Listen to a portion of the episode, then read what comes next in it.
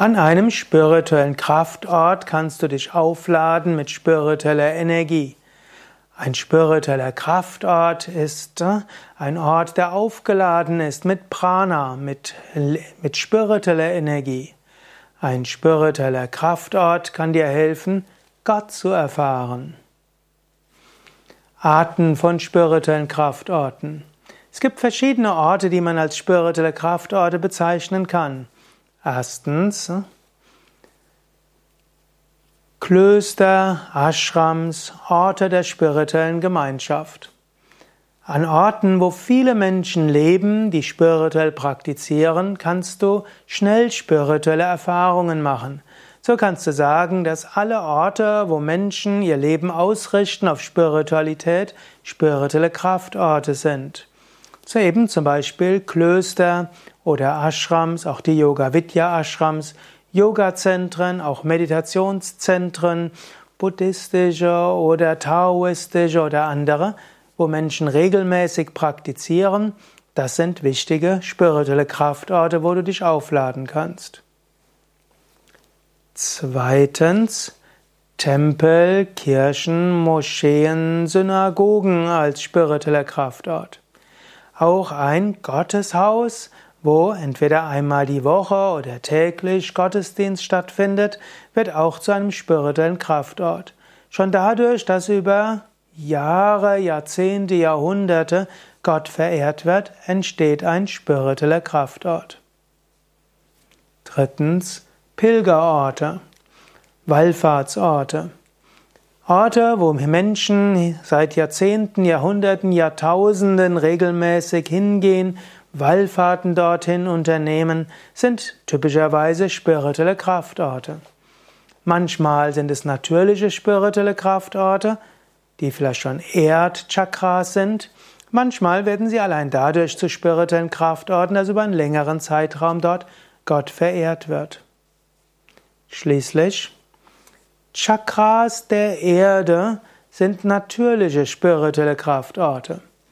Also es gibt bestimmte, also die Erde ist nicht nur ein Planet, sie ist auch ein Lebewesen.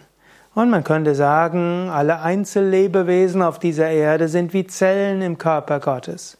Und so wie der Mensch selbst auch ein Energiesystem hat mit Nadis, Energiekanälen, Chakras, Energiezentren, hat auch die Erde Energiekanäle, die sogenannten Lehlinien und auch Chakras, Energiepunkte. Und viele dieser Energiepunkte sind dann auch spirituelle Kraftorte. So gibt es zum Beispiel die Externsteine und es gibt die Pyramiden von Gizeh und es gibt die äh, es gibt äh, zum Beispiel auch auf Teneriffa den Teide. Man sagt, das sind alles wichtige Chakren der Erde. Und weil das wichtige natürliche spirituelle Kraftorte sind, werden dort seit Jahrtausenden eben auch das Göttliche dort verehrt. Aber es gibt noch weitere natürliche spirituelle Kraftorte. Oft sind Quellen spirituelle Kraftorte, Zusammenkünfte von Flüssen, wo mehrere Flüsse zusammenkommen. Das sind oft spirituelle Kraftorte. Viele Berge sind es, oft Gegenden, wo große Felsformationen sind, uralte Bäume. Das sind alles Möglichkeiten für spirituelle Kraftorte.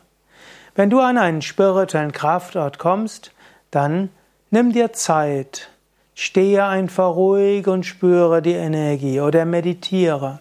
Oder noch besser, bevor du den spirituellen Kraftwort betriffst, betrittst, verharre einen Moment davor in Ehrerbietung, bitte den Hüter des Ortes, dir Einlass zu gewähren, bete zu deinem Meister, öffne so den heiligen Raum.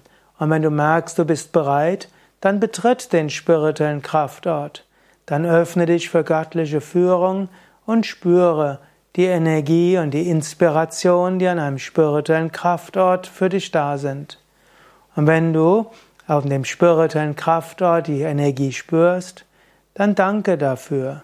Und wenn du den Ort wieder verlässt, verneige dich in Ehrerbietung und frage dich nachher, was du von diesem spirituellen Kraftort mitnimmst. Auf unseren Internetseiten yoga-vidya.de kannst du eingeben Ort, eine Kraftort oder spiritueller Kraftort und findest dann auch einige Beispiele für spirituelle Kraftorte.